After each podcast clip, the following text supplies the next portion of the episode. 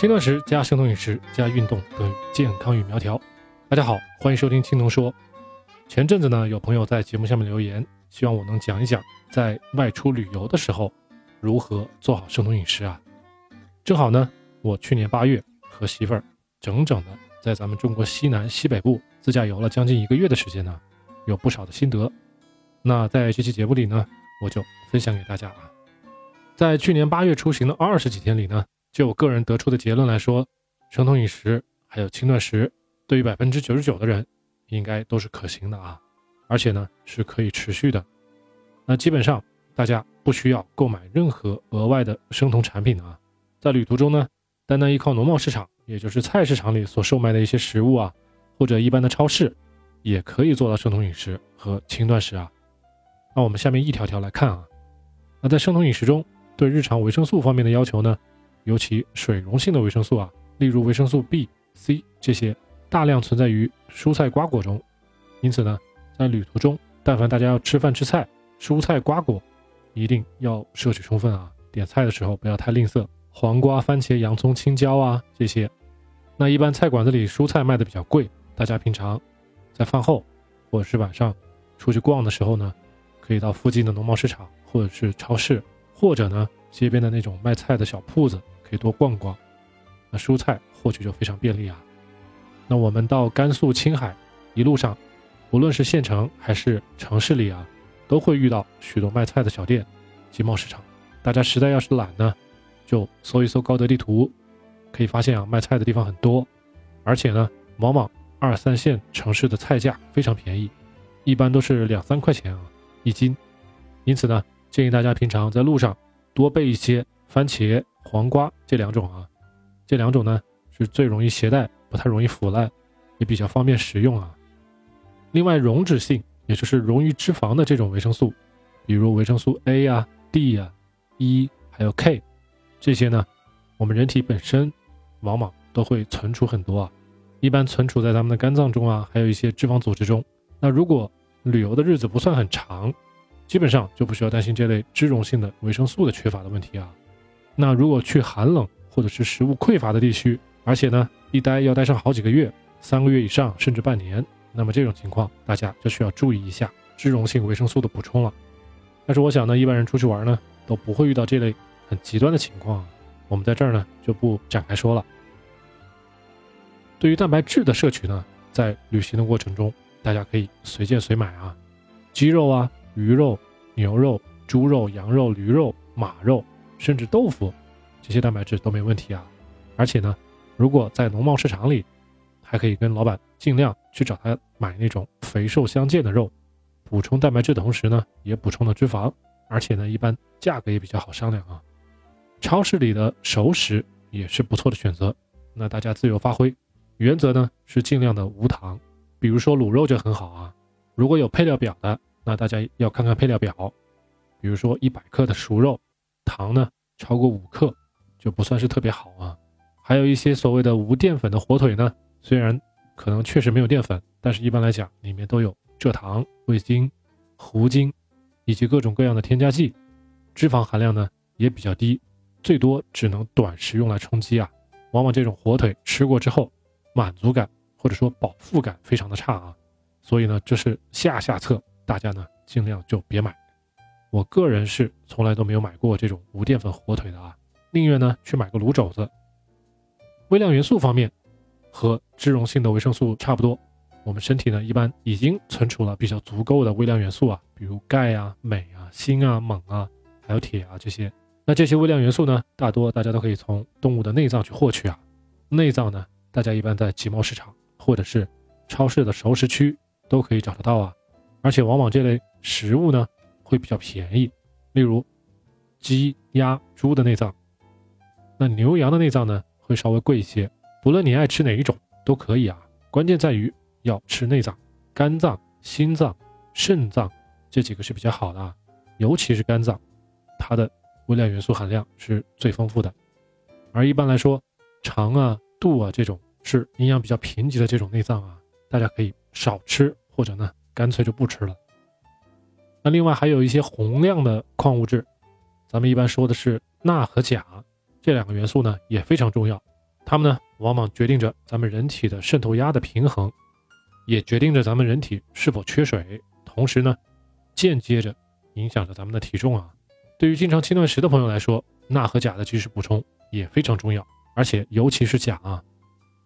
一般来说，吃饭吃菜的时候，大家记得多吃蔬菜，而且呢，不要吃的太淡啊，没有咸味儿不行。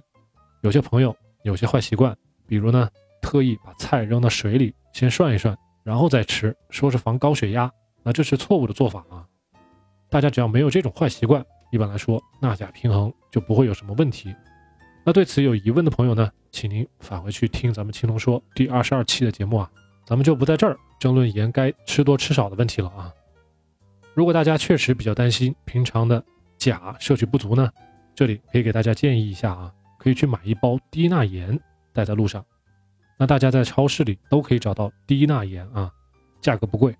它呢是在正常的盐里面掺进去了一些氯化钾。那大家在旅游的过程中渴了、出汗多了，或者是运动了，回到宾馆可以用开水兑一小勺低钠盐喝下去。到了饭点的时候呢，可以尽可能的多吃一些蔬菜，那么钠钾平衡的问题一般就不用过于担心了啊。另外在脂肪方面，如果是刚刚开始生酮饮食的朋友，像咱们上一期节目里讲的，可以呢自备一罐初榨椰子油啊，平时呢可以自己在路上制作防弹咖啡，很简单。一勺速溶咖啡，一勺椰子油，冲开水就可以了啊。如果生酮饮食超过三个月的朋友，那椰子油呢就不需要了，自己呢带一罐速溶咖啡或者咖啡豆，自己去泡咖啡或者是磨咖啡就可以了啊。另外，脂肪还可以从食物中的肥肉中获取啊。因此呢，我们上面讲了，大家在餐馆里点菜也好，还是在集贸市场里买熟食也好，尽量呢去找肥瘦相间的肉，蛋白质和脂肪一举两得啊。如果大家进入到条件比较艰苦的地区，肉类获取比较困难，那我们就只好从最便宜的鸡蛋、鸭蛋入手了，因为鸡蛋、鸭蛋里呢也是含有不少的脂肪的，啊，尤其是蛋黄里面啊。那如果连鸡蛋和鸭蛋都没有，那我们就只好依靠植物的脂肪来源了啊，也就是坚果。那这个时候呢，大家就不要去严格的按照所谓的夏威夷果、碧根果、核桃仁、南瓜子这样排序了啊。在当地能够找到葵花籽或者是花生，也都是很好的脂肪来源啊，有的吃就很不错了。对于坚果有什么疑问的朋友呢，也可以返回去听一听咱们青铜说第十一期的节目啊。现在回想起来呢，我跟我媳妇儿在甘肃张掖可以买到那种新鲜的原味的巴旦木啊，带壳，很香脆，没有加糖。那我们当时买了一大包，因此呢，大家在旅游的时候势必要因地制宜啊，在路上遇到合适的。那就多买一点，不该吃的、不该喝的，比如说很甜的水果、加了糖的奶茶、饮料，我就不啰嗦了啊。最后我来回答一下大家可能会问到的几个问题。第一个呢，苹果醋是不是旅游中必要的啊？回答：除了一部分胃酸分泌不是很充足，或者说消化向来都不太好的一些中老年的朋友啊，其他的年轻的朋友你们可能不需要。第二呢，需不需要携带维生素 B 族补充剂呢？答案是，如果是生酮饮食比较久的朋友们，你们就不需要，超过三个月一般是不需要的。只要避免食用精致的碳水和糖类，多吃蔬菜和菌类，基本上就不用担心 B 族维生素的缺乏啊。那刚刚进入生酮饮食的朋友，是可以备一瓶复合维生素 B 片的啊。第三点，坚果是不是必须的？答案是，很大程度上是的啊。不论是自己带呢，还是在旅途中购买，一定要随时备着。第四点，餐馆用的油不是太好，那是不是平常不能在餐馆里吃饭了？答案是，由于饮食频率不高，旅行的时间也不长，这些因素呢，都是可以忍受的。咱们身体呢，也不会因为偶尔吃了几次地沟油会有明显的不适啊。第五点，咖啡是不是必须的？答案是的啊，咖啡呢，不论是帮助咱们轻断食，还是开车给我们提神啊，都是必须的。关于咖啡的更多的一些知识呢，大家还可以返回去听一听青铜说第三十四期的节目啊。第六点，黑巧克力是不是必备的啊？黑巧克力特别容易化，气温呢高于二十度就开始变软了，一般来说携带不是很方便。那黑巧克力呢，可以提供大量的镁元素，但是旅途中咱们通过摄取动物内脏也是可以补充镁元素的啊。然后黑巧克力给咱们带来的这种口感啊，还有幸福感，是其他的食物没法代替的。而且呢，因为黑巧它的脂肪含量比较高，含糖量很低，它的饱腹感是非常强的啊，所以它在一定程度上呢和坚果的作用比较相似。因此我在这里想说，黑巧克力理论上来说不是必备的，但是呢，大家可以根据个人的喜好啊自备。第七点，有没有必要旅途中每天 OMAD，或者是 TwoMAD，也就是一天吃一餐，或者说一天吃两餐？答案是呢，不一定啊，不需要那么严格。大家呢要根据当天体力付出的情况来决定啊。如果当天要远足要爬山，那么呢一天一餐就不太合适，一天两餐可能才是最好的选择啊。那总的来说呢，去年的那次旅行给我和我的媳妇儿。上了深深的一课，